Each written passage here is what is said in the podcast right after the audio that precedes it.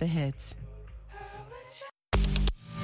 La voz de América presenta Una guerra de hambre. La guerra en Ucrania ha tenido un impacto importante en la alimentación y en la agricultura. Impulsa los pronósticos de inseguridad alimentaria en el mundo. Nos enfrentamos a un problema de precios de los alimentos en 2022 que está causando estragos en todo el mundo. No hay solución a la crisis alimentaria sin reintegrar alimentos y fertilizantes. Es el momento de dirigir la mirada hacia otros horizontes. Países que obviamente como Brasil, como Paraguay, como la propia Argentina, que exportan granos, eh, son buenas noticias. En V360 analizamos la crisis mundial de granos y cereales, ventana de oportunidad para América Latina.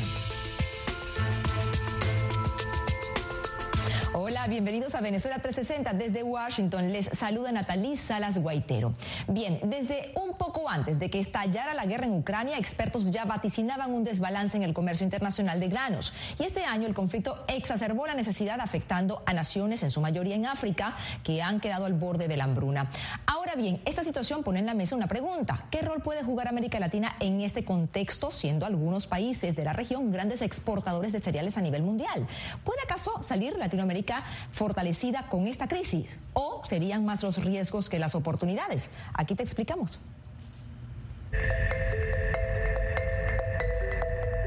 La invasión de Rusia a Ucrania expuso, entre otras consecuencias, la importancia del comercio, la fuerte interdependencia de un mundo globalizado y los riesgos que existen ante la falta de distribución de granos. La guerra en Ucrania ha tenido un impacto importante en la alimentación y en la agricultura y específicamente en la seguridad alimentaria. Las Naciones Unidas y la comunidad internacional advierten que sin provisión de granos pueden emerger fuertes hambrunas. No hay solución a la crisis alimentaria sin reintegrar alimentos y fertilizantes, granos y fertilizantes a los mercados globales desde Ucrania y desde Rusia. Ucrania se encuentra entre los principales productores y exportadores mundiales de maíz, trigo y cebada. Según datos del Banco Mundial, el año pasado se ubicó como el sexto exportador global de maíz. En este contexto, por ejemplo, África depende de Ucrania, pero también de Rusia, ya que le importan cerca de un 45% de los cereales. La pregunta que se hacen los expertos es, ¿será que esta situación abre una ventana de nuevas oportunidades para América Latina, histórico granero mundial? ¿Y cuáles serían tales conveniencias? América Latina tiene distintas oportunidades. La primera es de mercados. Con la actual capacidad productiva, abastecer mercados que hoy no están siendo abastecidos por Ucrania y Rusia, dos grandísimos actores en materia de granos. La segunda oportunidad se vincula con recibir inversión, porque el mundo de aquí en más probablemente irá sufriendo inestabilidades, volatilidades, hechos disruptivos y América Latina, que ha sido bastante observada con dudas para recibir inversiones en los últimos años, hoy puede empezar a compensar aquellas dudas que generaba ante la oportunidad que permite su capacidad productiva. Y la tercera ya es política. América Latina podría adquirir una relevancia geopolítica en el mundo, considerando que la seguridad alimentaria hoy pasa a tener un rigor en la geopolítica mayor. América Latina tiene un gran desarrollo exportador en maíz, trigo, soja y girasol, los cuatro productos básicos que, según las Naciones Unidas, experimentaron el mayor repunte de precios internacionales, inclusive antes de la guerra.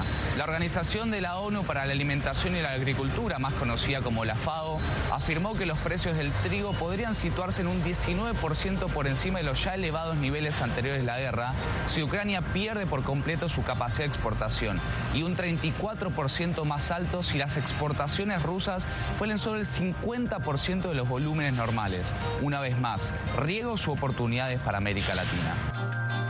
Países que obviamente como Brasil, como Paraguay, como la propia Argentina, que exportan granos, eh, son buenas noticias, ¿no es cierto? Es decir, va a aumentar nuestra producción, van a mejorar nuestras exportaciones, y, eh, pero hay que tener cuidado si esos incrementos de los precios son sostenibles. Es una gran oportunidad, por supuesto no exenta de riesgos porque América Latina es un gran exportador de productos agropecuarios, la soja en Argentina, Brasil y Paraguay, el trigo, el maíz en otros países que son países muy ricos, Uruguay, eh, incluso hacia el norte de América Latina. Pero también América Latina es importadora de energía por lo menos algunos países latinoamericanos, Colombia, Ecuador, Venezuela exportan petróleo, pero hacia el sur ya no, de modo que ahí hay riesgos también de incremento de precios para el abastecimiento. Dentro de la región, Brasil, México, Argentina y Chile concentran el 75% del total de las exportaciones agrícolas. Los cultivos que, tendría que eh, potenciarlo serían el maíz, el trigo, el girasol. El girasol en este momento se transforma posiblemente en el eh, cultivo con mayor potencial eh, económico en cuanto al, valor, tanto como, como grano y como, como, aceite. Y también todo lo que son los eh, productos proteicos, alto proteicos, garbanzos, porotos, todo eso que en este momento, vamos a decir, están eh, afectado por el, movimiento, por la presión de la, de la guerra y también por eh, eh, decir, la, la, demanda que está en crecimiento. En suma, los expertos y estudios coinciden en que se abre una ventana de oportunidades, más si se toma en cuenta que el 18% de las exportaciones de alimentos van a provenir de América Latina y el Caribe. Importante eh, seguir ciertas líneas eh, de políticas públicas, como por ejemplo mantener el comercio abierto de los alimentos y de los fertilizantes, también eh, fortalecer ese comercio, incluir a la agricultura familiar en los mercados, en el comercio y de esta manera poder generar oportunidades de oferta de alimentos. Será cuestión de que los gobiernos de la región impulsen políticas para facilitar el desarrollo del sector y sacar provecho de esta oportunidad global que se abrió tras la guerra, afirman los analistas. Gonzalo Báñez Villar, Voz de América, Buenos Aires, Argentina. Hacemos una pausa, no se vayan, ya venimos con mucho más.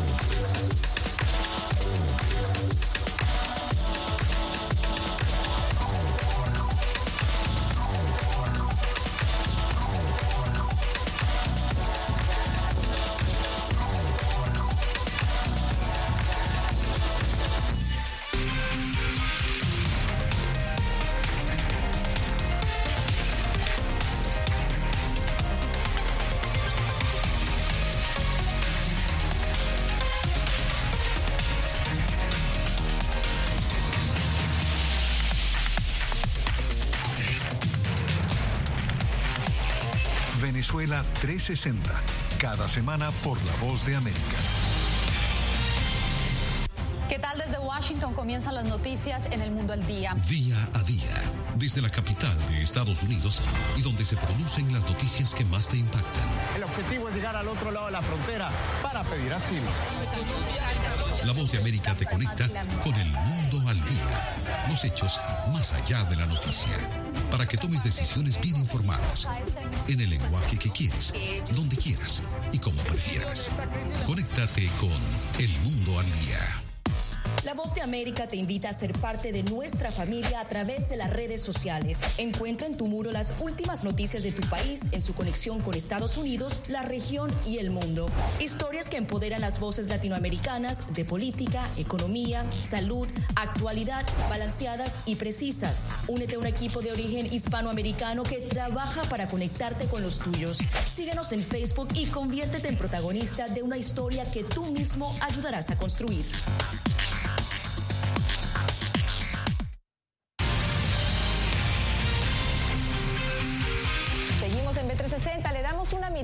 Mirada a la migración de venezolanos aquí en Estados Unidos y es que ante la reciente negativa de entrada de estos ciudadanos y la posterior medida de aceptar solo a 24 mil, siempre y cuando cumplan con algunos requisitos como que no tengan otra nacionalidad, no hayan sido deportados de cualquier otro país y pasen una prueba biométrica, la Embajada de Venezuela en Washington pide a la administración Biden que aumente el cupo de aceptación, pues sería, a su parecer, la forma de comenzar a aliviar el éxodo de estos ciudadanos. El gobierno de Estados Unidos, a través del Departamento de Seguridad Nacional, señaló que no se admitirán a más venezolanos que intenten ingresar por la frontera sur. Ahora solo podrán hacerlo por vía aérea. El cupo límite establecido, 24 mil personas. Una cifra que la Embajada de Venezuela en Washington considera que debe aumentarse.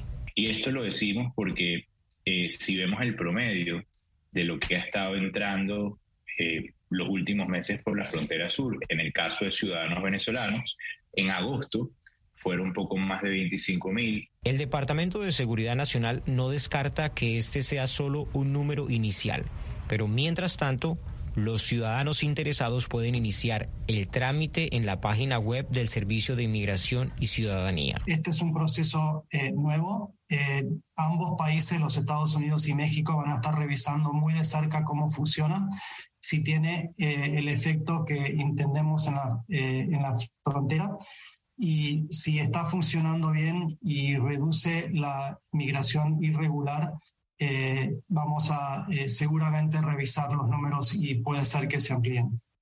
La norma establecida por las autoridades estadounidenses es que todo ciudadano venezolano que intente cruzar la frontera será devuelto a México. Y si esto es así, ¿Qué opción tienen los venezolanos que estaban próximos a solicitar asilo en la frontera sur? Si son personas con vulnerabilidades, este, eh, estoy hablando de situaciones médicas o si han sido secuestrados o presenta algún peligro eh, inminente ahí en México, yo les sugiero que tienen que pedir eh, una de las excepciones para poder entrar a los Estados Unidos legal.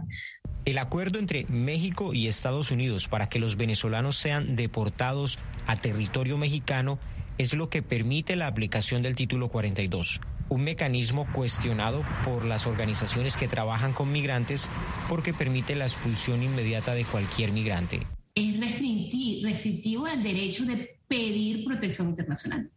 El, el efecto que está causando esta nueva ley y cómo se está promocionando sí está deteniendo la inmigración venezolana en este momento por la frontera. Los gobiernos de México y Estados Unidos están a la expectativa de ver cómo se van a configurar los flujos migratorios para seguir haciendo ajustes.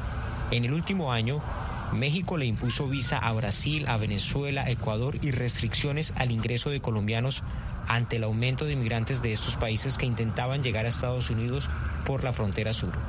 Jaime Moreno, Voz de América, Washington.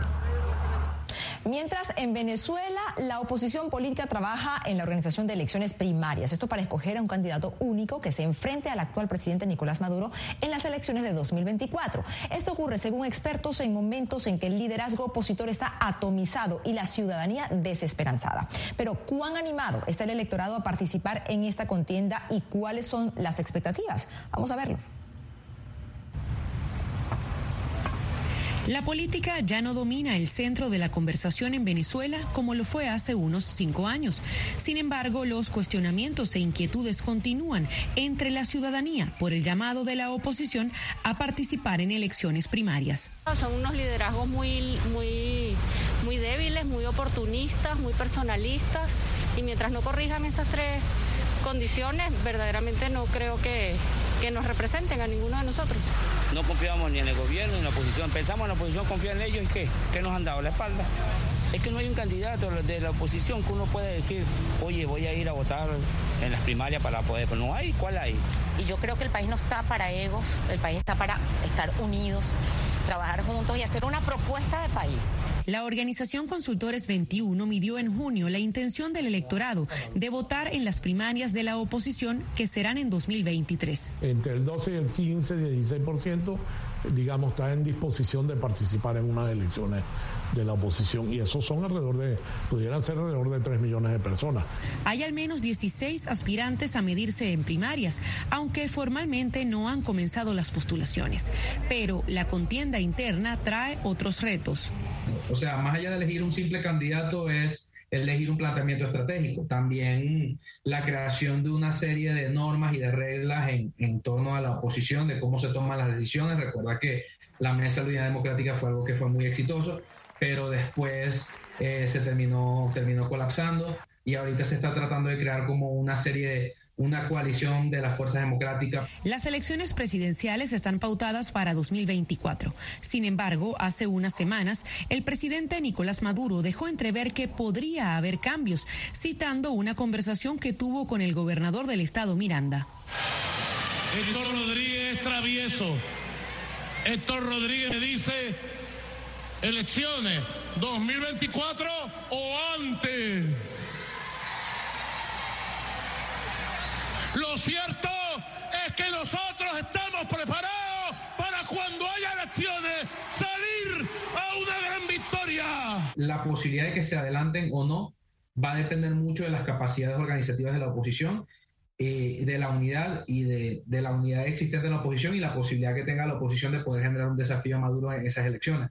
Volviendo a los números, de acuerdo con el sondeo de Consultores 21, un 35% de la ciudadanía está muy segura de ir a votar, pero el porcentaje sube a cerca de 60%, dependiendo de ciertas condiciones. Cuando hay apertura y cuando hay o la gente siente que hay una elección que va a respetarse el resultado y que las condiciones son más o menos abiertas, el porcentaje de participación sube, sube de manera dramática. Hay mucho camino por recorrer en cuanto a las normas que regirán las primarias opositoras. Queda por definir si se permitirá la votación de venezolanos que viven en el exterior, si será el Consejo Nacional Electoral el que ofrezca el soporte logístico para la consulta o si se dejará en manos de la sociedad civil o de algún organismo internacional. No en vano, analistas concluyen que los venezolanos están cansados de la política de su país. Adriana Núñez Rabascal, Voz de América. Caracas, Venezuela. Hacemos una nueva pausa, pero antes les recordamos la manera de interactuar con nosotros. Síganos en nuestras redes sociales como Voz de América en todas las plataformas. Quédense con nosotros, ya volvemos.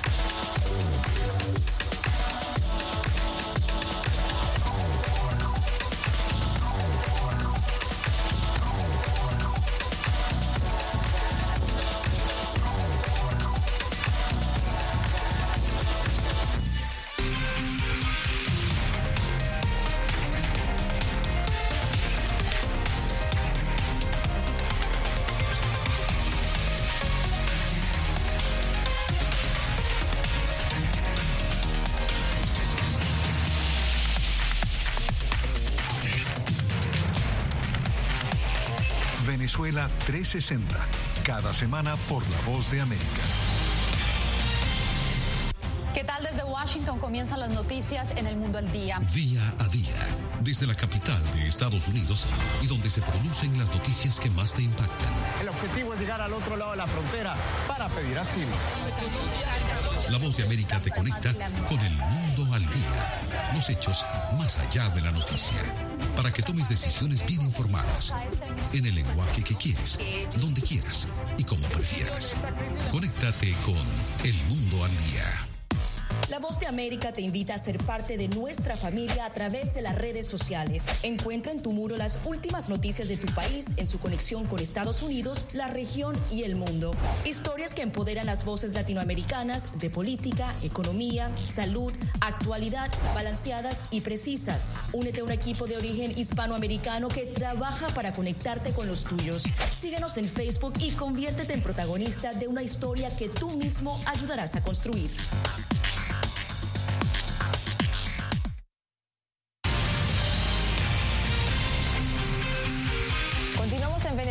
Venezuela 360, el precio del Bitcoin y de otras monedas, criptomonedas, se desplomó en los últimos meses. Aunque las monedas digitales tienen sus detractores en América Latina y aquí en Estados Unidos, crece el entusiasmo por invertir en los criptoactivos, especialmente en aquellos países donde la inflación golpea despiadadamente el bolsillo de los contribuyentes. ¿A qué obedece el fenómeno? Vamos a verlo. La popularidad de las criptomonedas crece en América Latina, explican expertos. La razón principal es la aparente estabilidad que ofrecen en comparación con las monedas locales en momentos en que algunos países de la región experimentan desaceleración económica e inflación. Este es el caso de Venezuela, donde algunos venezolanos apuestan por estos criptoactivos para proteger sus ahorros. Las criptomonedas, más allá de su todavía enorme volatilidad, eh, si uno revisa su valor en los últimos años, ha preservado y en muchos casos ha ganado en su valor. Eh, a diferencia de eh, las, las, monedas locales en cada uno de nuestros países e incluso el dólar en el último tiempo, cuyo valor debido a la inflación se ha ido perdiendo. Una tendencia similar se observa en países como Argentina, donde la inestabilidad económica y la inflación están llevando a los argentinos a invertir en las monedas digitales mientras que en El Salvador, México y Colombia crecen los establecimientos donde las criptodivisas son admitidas como formas de pago, aunque todavía con un poco de reserva. Todavía en América Latina la adopción de criptomonedas no es de las más importantes del mundo. Eh, y esto se, se, debe básicamente a que todavía no hay información suficiente y quizá también otra variable que no se puede subestimar, que es que no existe la confianza suficiente en todo lo que son criptomonedas. Pero este entusiasmo se vio opacado para algunos cuando durante el segundo trimestre de 2022 algunas de las principales criptomonedas se desplomaron, alcanzando valores mínimos por un fenómeno conocido entre los usuarios como cripto invierno. Un episodio que, según expertos, estuvo motivado por la inflación mundial y las restricciones de algunos países a su uso y extracción, como el caso de Rusia. Sin embargo, en Estados Unidos, el entusiasmo por las criptomonedas parece mantenerse intacto en algunos sectores. Sus inversores confían en el potencial a futuro y en su fácil acceso. Creo que poder ir a CoinMe convenientemente y comprar Bitcoin, especialmente donde compro mis alimentos, es el futuro del capitalismo, si puedo ser tan audaz con él. Parte de la belleza de Bitcoin y las criptomonedas es que brinda acceso a las finanzas globales, a la compra y venta de transferencias de valor instantáneamente, sin importar dónde se encuentre. Por su naturaleza digital, las criptomonedas han captado muchos inversores primerizos, especialmente aquellos escépticos en la inversión tradicional. Y entre las nuevas generaciones. A los novatos les digo, no deben especular. Decidan no comprar Starbucks durante una semana. Cualquiera sea el monto, con eso deben empezar su inversión. Luego aprendan. Explica este joven de 17 años que con tan solo 10 años sugirió a sus padres que invirtieran en las monedas digitales y aunque no siguieron su consejo, esto no fue impedimento para que él decidiera invertir. Creo que la criptomoneda es muy buena debido a la conversación sobre la descentralización y ese tipo de cosas ha sido muy útil cuando se trata de tener una mejor comprensión no solo de la economía, sino también de la política. Entre tanto, hay quienes piden cautela en un escenario donde los riesgos son altos y donde las estafas a inversores e incautos han supuesto pérdidas en millones de dólares. Hay razones reales para preocuparse de que haya elementos en la criptosfera que están diseñados expresamente para aprovecharse de los consumidores. Pero en este panorama de incertidumbre económica global, hay quienes mantienen las esperanzas en las monedas virtuales al invertir en criptoactivos, aprovechando el reciente descenso que también ha dejado sin ahorros a tantos otros. Sofía Pisani, Voz de América, Washington. Nueva pausa, ya venimos con más de Venezuela 360, quédense con nosotros.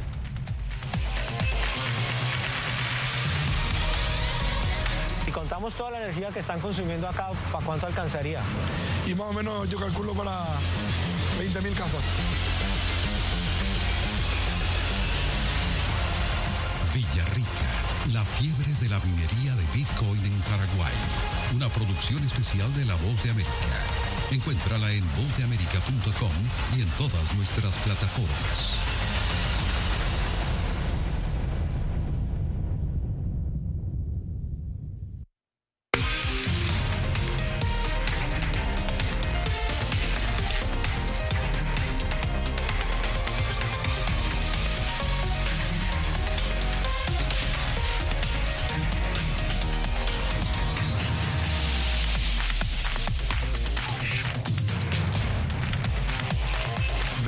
Venezuela 360, cada semana por La Voz de América.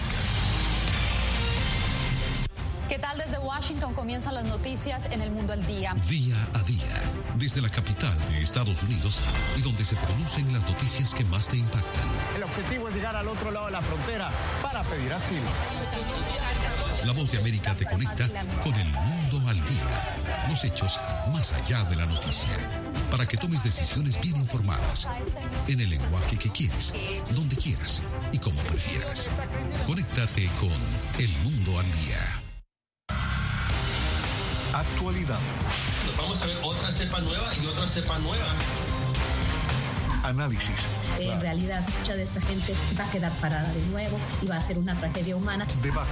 De la obsesión. La obsesión la tienen ustedes. Con la información más allá de los titulares. El tema energético es algo que se está analizando. La inflación es un problema global. 30 y 50 metros están ya las tropas. Su respuesta, doctor. Todas las semanas por La Voz de América.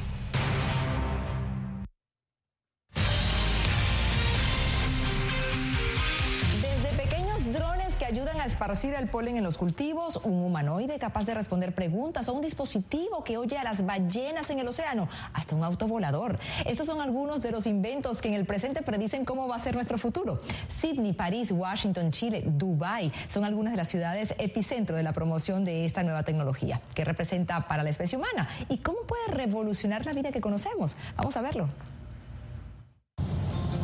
Las abejas son esenciales en la polinización de los cultivos. En Australia representan más de 3.700 millones de dólares en ganancias en la venta de alimentos. Sin embargo, muchas de estas no pueden sobrevivir en entornos cerrados como los invernaderos. La polinización es una herramienta de gestión para los agricultores que están con cultivos bajo protección. Esta investigación está tratando de permitirles hacerlo de una manera más efectiva. Esto, investigadores de la Universidad de Western Sydney implementaron drones miniatura que con la corriente ascendente de sus hélices están ayudando a esparcir el polen en un cultivo de fresas. Logramos una mejora anual de más del 50% en comparación con la polinización de los abejorros. Una alternativa tecnológica que puede apoyar a la polinización manual que se hace en Australia, ya que no se permite la importación de abejorros. De Australia nos trasladamos a las profundidades del mar en Chile. Una boya inteligente que puede escuchar el océano podría ayudar a las ballenas en peligro de extinción a evitar chocar con los barcos mientras migran desde Chile a Ecuador. En la capacidad que tenemos de escuchar el mar y no solamente escucharlo, entender sus mensajes. La boya es la primera de muchas planificadas por la organización Blue Boat Initiative y se instaló en el Golfo de Corcovado, a unos 1.100 kilómetros del sur de la capital de Chile. El área está llena de vida marina y tiene una gran cantidad de ballenas azules. Es uno de los lugares en el mundo más ricos en flora y fauna marina. En este lugar justamente se reúnen la mayor cantidad de ballenas azules durante los meses de verano de todo el hemisferio sur para alimentarse. Del cuidado del reino animal, ahora indagamos cómo los humanoides podrían hacerle la vida un poco más sencilla a los seres humanos. Ameca es un robot humanoide y este fue el encargado de darle la bienvenida a los invitados de un foro tecnológico en Dubái. Fabricado por una empresa llamada Engineered Arts, el robot cuenta con un rostro y un cuerpo similar al de los humanos. Puede rastrear el movimiento en la habitación y tiene tecnología de reconocimiento facial. Este robot es muy singular en su postura porque utiliza inteligencia artificial para comprender las preguntas de las personas y responderlas. ¿Se imaginan poder ser transportados desde Nueva York a Washington en menos de 30 minutos o despegar en un taxi aéreo autónomo para evitar el tráfico? Ambos formaron parte de una exhibición reciente en Washington. Se presentaron artefactos del pasado junto con prototipos de tecnologías de vanguardia del futuro. Queríamos buscar diferentes formas en las que pudiéramos infundir esperanza y optimismo en algunas de las decisiones que creemos impactarán nuestro futuro. Directivos de la exhibición esperan que con esta muestra los asistentes entiendan que los verdaderos avances tecnológicos no ocurren a menudo. Más común es intentar algo, fallar y luego volver a intentarlo. El resultado puede cambiar vidas. Cristina Caicedo Smith, Voz de América, Washington. Y hasta aquí Venezuela 360. Recuerden que todas estas historias y mucho más también las encuentran en vozdeamerica.com y también en todas nuestras redes sociales. Gracias por su preferencia. Les acompañó Natalisa Las Será hasta una próxima oportunidad.